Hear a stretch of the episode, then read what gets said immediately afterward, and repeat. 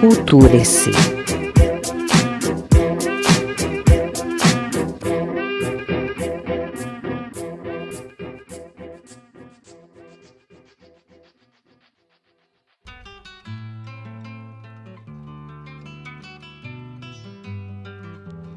Onjake, nós choramos pelo cão tinhoso. Para Isaura, para Luiz B. Ronuana.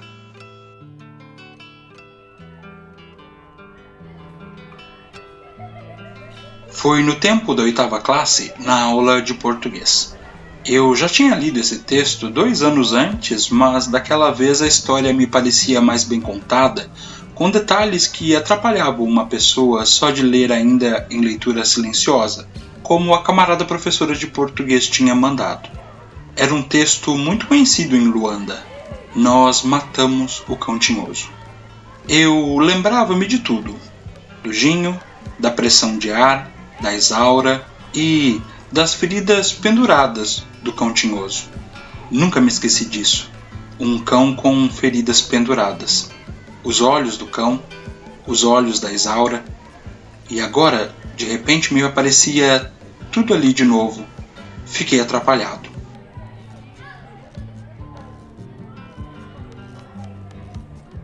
A camarada professora selecionou uns tantos para a leitura integral do texto. Assim, queria dizer que íamos ler o texto todo de rajada. Para não demorar muito, ela escolheu os que liam melhor. Nós, os da turma, da oitava, éramos 52. Eu era o número 51.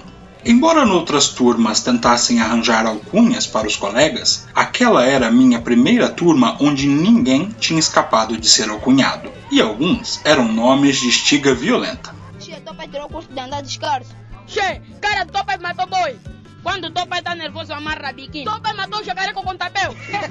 teu pai matou caçumuna com cabeçada. Che, teu pai é o melhor sentido que conseguiu descobrir o sexo da caçumuna. Teu pai mete sapato com suspensão. Do pai. Pai dele roubou tanga da mãe dele fazer parte como do Van Damme. Bater penada pra daqui, quando o jogo já acabou. Muitos eram nomes de animais. Havia o serpente, o cabrito, o pacaça, a barata da Sibéria, a Joana voa-voa, a gazela e o Jacó, que era eu. Deve ser porque eu mesmo falava muito nessa altura. Havia o ET, o Agostinho Neto, a Scooby-Doo e mesmo alguns professores também não escapavam da nossa lista.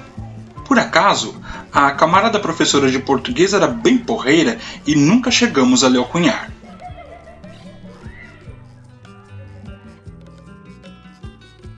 Os outros começaram a ler a parte deles.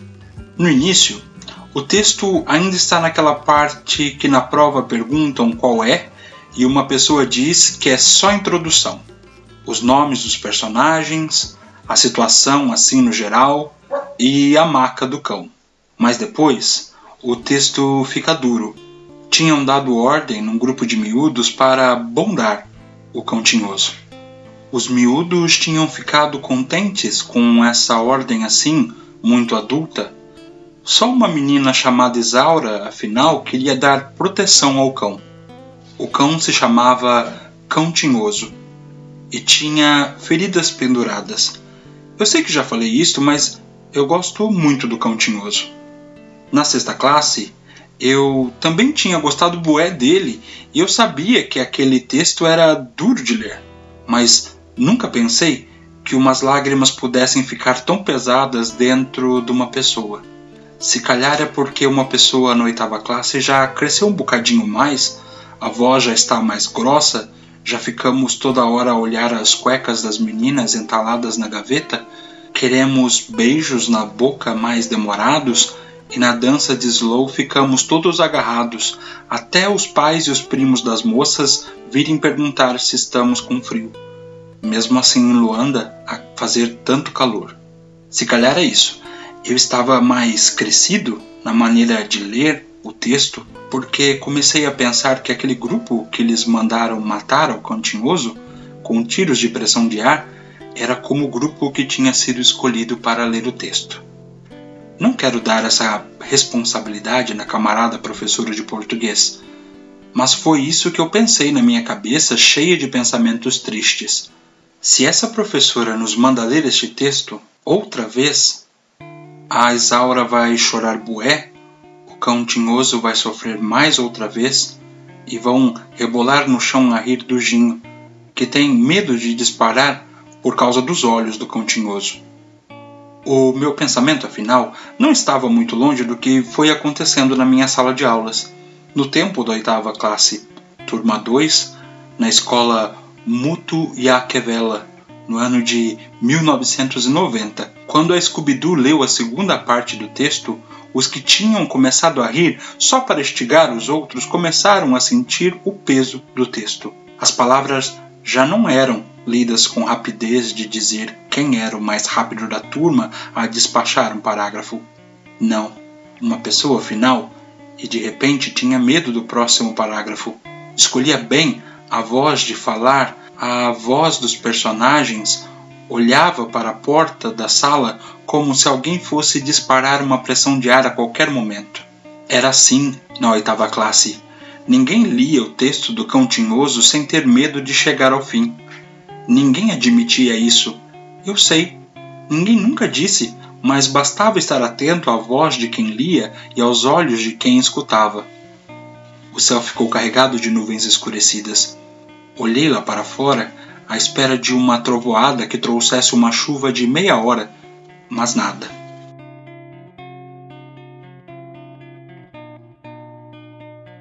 Na terceira parte, até a camarada professora começou a engolir cuspe seco na garganta bonita que ela tinha. Os rapazes mexeram os pés com um nervoso miudinho. Algumas meninas começaram a ficar de olhos molhados. O Olavo avisou: Quem chorar é maricas, então. E os rapazes todos ficaram com essa responsabilidade de fazer uma cara como se nada daquilo estivesse a ser lido. Um silêncio muito estranho invadiu a sala quando o cabrito se sentou. A camarada professora não disse nada. Ficou a olhar para mim, respirei fundo. Levantei-me e toda a turma estava também com os olhos pendurados em mim. Uns tinham se virado para trás para ver bem a minha cara, outros fungavam do nariz tipo constipação de cacimbo. A Aina e a Rafaela, que eram muito branquinhas, estavam com as bochechas todas vermelhas e os olhos também. O Olavo ameaçou-me devagar com o dedo dele a apontar para mim. Engoli também um cuspe seco porque eu já tinha aprendido há muito tempo a ler um parágrafo depressa antes de ler em voz alta. Era aquela parte do texto em que os miúdos já não têm pena do cão tinhoso e querem lhe matar a qualquer momento. Mas o Ginho não queria. A Isaura não queria. A camarada professora levantou-se, veio devagar para perto de mim, ficou quietinha, como se quisesse me dizer alguma coisa com o corpo dela ali tão perto. Aliás, ela já tinha dito ao me escolher para ser o último a fechar o texto, e eu estava vaidoso dessa escolha. O último normalmente era o que lia já mesmo bem. Mas, naquele dia, com aquele texto, ela não sabia que, em vez de estar a me premiar, estava a me castigar nessa responsabilidade de falar do cantinhoso sem chorar. Camarada professora, interrompi numa dificuldade de falar. Não tocou para a saída? Ela me mandou seguir. Voltei ao texto. Um peso me atrapalhava a voz e eu nem podia só fazer uma pausa de olhar as nuvens porque tinha que prestar atenção ao texto e às lágrimas. Só depois o sino tocou. Os olhos do Ginho, os olhos da Isaura, a mira da pressão de ar nos olhos do cão tinhoso, com as feridas dele penduradas, os olhos do Olavo, os olhos da camarada professora nos meus olhos, os meus olhos nos olhos da Isaura, nos olhos do cão tinhoso.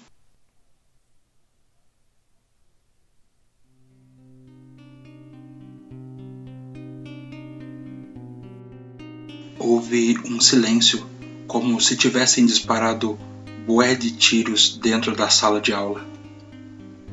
Fechei o livro, olhei as nuvens. Na oitava classe, era proibido chorar à frente dos outros rapazes. Fim do conto do livro Os da Minha Rua, publicado em 2007.